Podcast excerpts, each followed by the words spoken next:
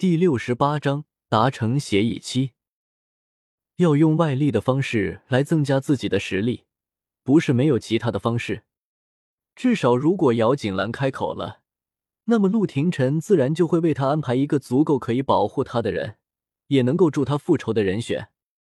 可是，在这一刻，姚锦兰却忽视了自己为什么会直接朝着林觉义提出这个请求的原因，也就是这个样子。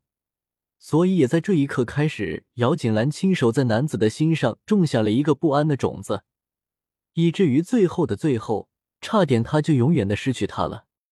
而这一刻，姚锦兰静静的看着头顶的男子，即使是脖子僵硬都没有动摇一下。林觉一眼睛紧紧的搜住女子的眼睛，两人的目光对上，却是谁都没有退缩一下。见此。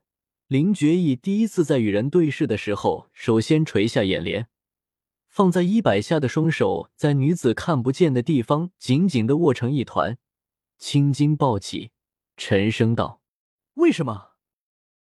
为什么在这个时候提起结婚的事情？”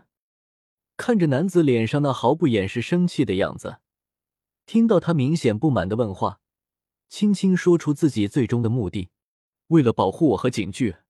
为了去做一些我想要去做的事情，所以我需要在最快的时间里得到绝对的实力，让我方便去做一直都想要去做却未能做到的事情。姚锦兰话说完，果然看到男子的脸色更加难看的伸出双手，紧紧的将原本躺在软垫上的自己给提起来了。因为过度的用力，姚锦兰身上之前已经停止流血的伤口再次撕裂，血水蔓延出来。沾湿了身上的衣服，也染红了。此刻，林觉意抓住自己的双手，你就不怕将你心里的目的都说出来？我会直接拒绝你吗？身上的痛让姚锦兰的眉头不断的皱起，却依旧坚持说道：“直觉告诉我，你不会想要听假话的。而且我告诉你的是我会做的，至于你要怎么做，由你自己决定。”看上男子已然被怒火说填满的眼睛，说出最后一句话，而且你自己心里也认清了我这么做的目的吧？是的，这些话，无论姚锦兰说与不说，林觉意的心底都已经认定，他此刻提出婚事的目的不会单纯，他此刻的单纯，此刻的绝对，都不会是属于自己的。如果要说前几天都还在因为赐婚的事情和你闹别扭的女子，却在发生了这样的事情之后，立刻就提出要加快结婚的进程，这样大的转变连深究都不必，都可以想出结果。难题由姚锦兰抛出，却公平的将选择权交给了林觉意。静默的空气中，彼此的呼吸喷洒在对方的脸上，带来酥麻的感受。视线中。女子的眼神依旧黑白分明，如初见时一般无二。不过，你真的明白怎么样去做，才能成为一个合格的世子妃吗？这个世界上，无论什么时候，无论什么地方，权利也义务都是相对的。既然姚锦兰想要通过林觉意拿到自己想要的势力，去做自己想要做的事情，那么她也应该做到一个世子妃该做的。而在此时的林觉意的眼里，他的世子妃对于自己的感情就是最基本的事情。林觉意眼里透露出的信心太过明显。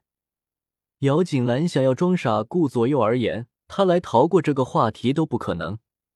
看着对面的男子，呢喃道：“如果我说不能。”林觉意垂下眼角，直接道：“结果你也应该想到的，不是吗？”那么就是不可以了。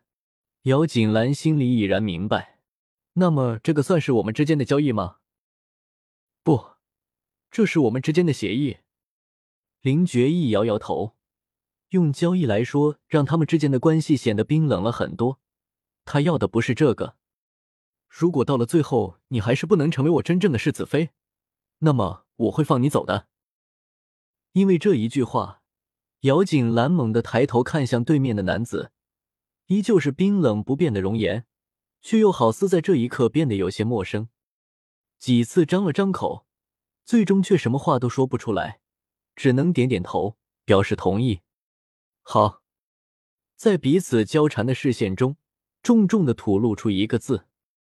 而在林觉义终于给出的答案中，姚锦兰心中也松了一口气，因为这样的协议对于他来说百利而无一害。纵然在最后的最后，他还是不能付出自己的感情的时候，他会放他走的，他会放开他。这个认知让他心急促的跳动了几下，在他还来不及探索究竟的时候，却感觉到自己的身子一个转动，眨眼间就来到了另一个地方。臀部下的柔软告诉姚锦兰，此刻他坐着的是一个人肉垫。转头看着林觉意，不明白他此刻这样做是为了什么。既然你都快嫁给我了，那么这样的亲近不是非常自然的事情吗？还是说你享受了你是子妃的权利，却不想要履行你是子妃的义务？林觉一眼睛看着姚锦兰，清冷的眸子却写满了不容辩驳的神情。那样锐利的眼神里却夹杂着一丝灼热。姚锦兰不太确定自己是不是看错了，眨眨眼睛，在想要看清楚一点的时候，男子的眼睛却已闭上。那不容再说的态度，明白的告诉姚锦兰：如果他拒绝的话，那么他想要的一切都不再会变成现实。因为是在自己没有察觉的状态下，被迫如此坐在男子的腿上，所以这个姿势并不是太舒服。姚锦兰试着动了动身体，想要为自己换一个舒适一些的姿势，可是刚刚扭动，缠在自己腰间的手却紧了紧。抬头看着男子的面容，依旧是闭着眼睛，紧紧抿着的唇角弧度没有丝毫的变化，解决了一个盘旋在心底的难题。虽然身体疼痛，那无言的紧张消失了，姚锦兰性格里轻微的别扭却又来了。林觉意不是不喜欢他动吗？那么他就是偏偏要动，费了九牛二虎之力，在男子腿上激进磨蹭、转换，终于在找到了一个令自己更加舒服一些的位置之后，抱着林觉意的手，心满意足的闭上了双眼，静默片刻，在姚锦兰的呼吸变得平稳绵长的时候，林觉意睁开了双眼。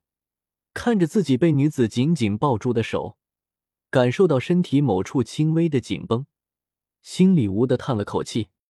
怀抱里的女子绝对是一个让人纠结的存在。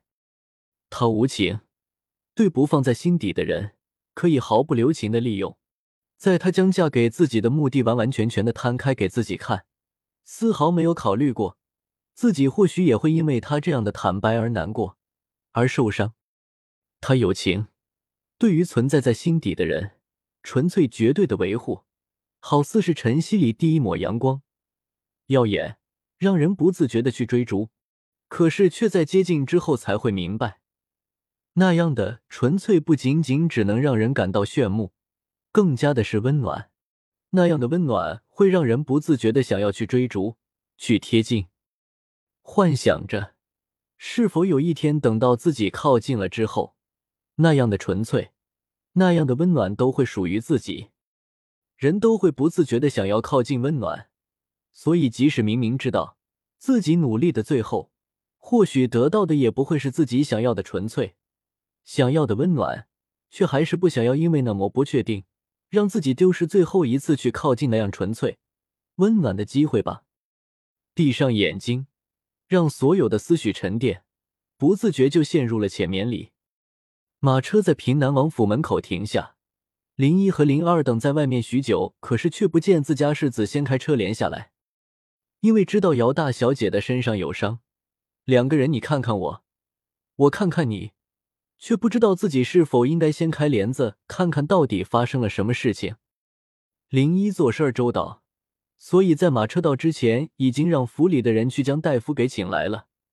而这个时候，林寒宁和平南王妃苏云飞就是因为听闻这个事情而出来的。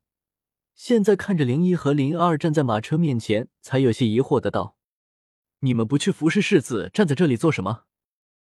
闻言，林一和林二转身对着林寒宁和苏云飞行礼，同时松了一口气，般说道：“王妃，郡主，你们来的正好。世子和姚小姐还在马车里，不过世子没有反应，属下不知道该不该进去打扰世子。林一低着头，非常体贴的说着，不过心里却在心里狠狠的笑着。世子对于自己的事情一向安排的非常妥当，该做什么的时候做什么，不该做什么，根本就不需要他们这些做下属的提醒。却不想在这个该下车的时候，里面却没有动静。在此，林一狠狠的祈祷，世子一定要和姚大小姐在一起，因为只有和姚大小姐在一起的世子，比起从前那恍若天人、高如神邸的模样，现在的世子多了一丝烟火味儿。啊，兰姐姐身上有伤，还不赶紧让他们出来，耽误了给大夫看病的时间就不好了。林寒宁因为担心姚锦兰身上的伤势，来不及思考那么多，一伸手直接的掀开了车帘，瞬间，马车里面的场景裸露在众人的面前。